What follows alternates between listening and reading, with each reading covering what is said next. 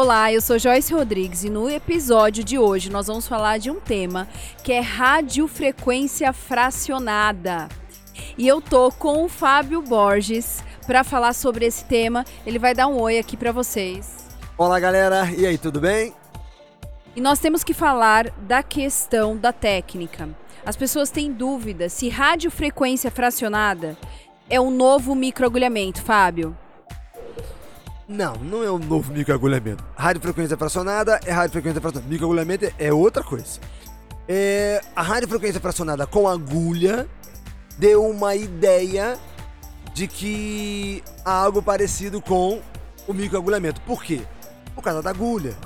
Então, a agulha penetra a pele. Só que aí, embora não seja um microagulhamento, ela tem traços ou características ou peculiaridades do microagulhamento. Por exemplo, com microagulhamento nós podemos fazer um drug delivery e com a rádio fracionada também.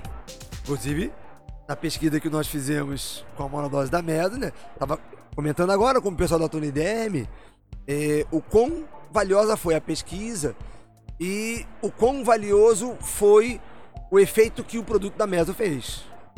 Fantástico.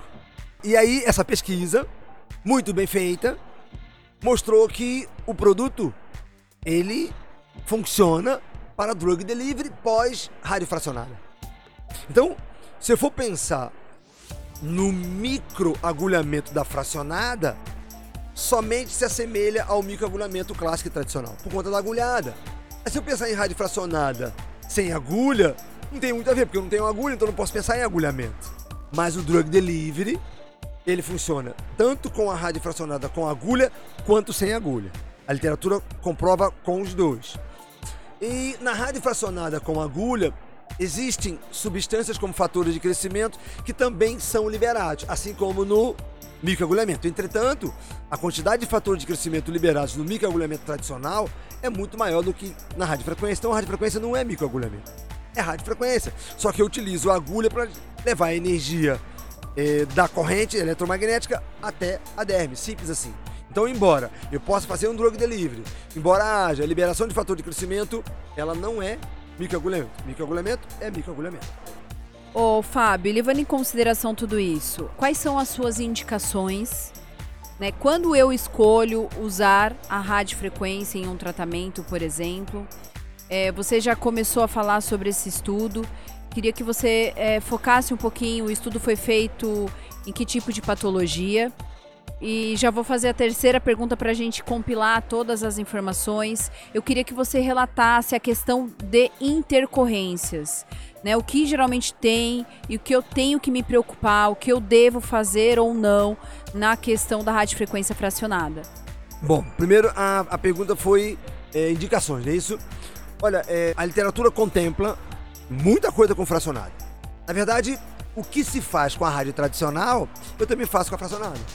Simples assim. Então eu posso pensar, o que eu faço com a tradicional, eu faço com a fracionada. Ponto. É, só que eu consigo ainda com a fracionada fazer coisas que com a tradicional não faço. O que nós fizemos na pesquisa para estria. A gente tratou estria branca, estria crônica, cicatriz crônica de estria, quando uma rádio tradicional normalmente não produz efeito. Já vimos até efeito com rádio, é, é, com estria na fase aguda. Mas na crônica, branca na carada? Não. Então a gente utilizou e a resposta foi muito boa. Então eu consigo tratar envelhecimento como a tradicional trata, flacidez como a tradicional trata. É, agora, cicatriz de acne, você praticamente não vê resultado com a tradicional. Mas com a fracionada você vê. Com a tradicional eu não consigo tratar uma bléfano. Com a fracionada eu trato. Então, são diferenciais da superficialidade e do efeito também do agulhamento. Então, cicatriz de acne, a literatura contempla muito isso. Então pegaram as coisas que a rádio tradicional não trataria, ou trataria pouco, e investiram na fracionada. Cicatriz de acne, estria, bléfaro, palpa superior. É, hoje estamos na área íntima também. Então tem muita coisa que a gente consegue fazer com a rádio fracionada que já fazemos tradicional, mas tem algumas que só dá efeito com a rádio fracionada. E qual foi a outra pergunta? Os estudos, Fábio, foi feito com foco principal em estrias, né? Sim. E de uma maneira bem rápida, quando, como foi esse resultado?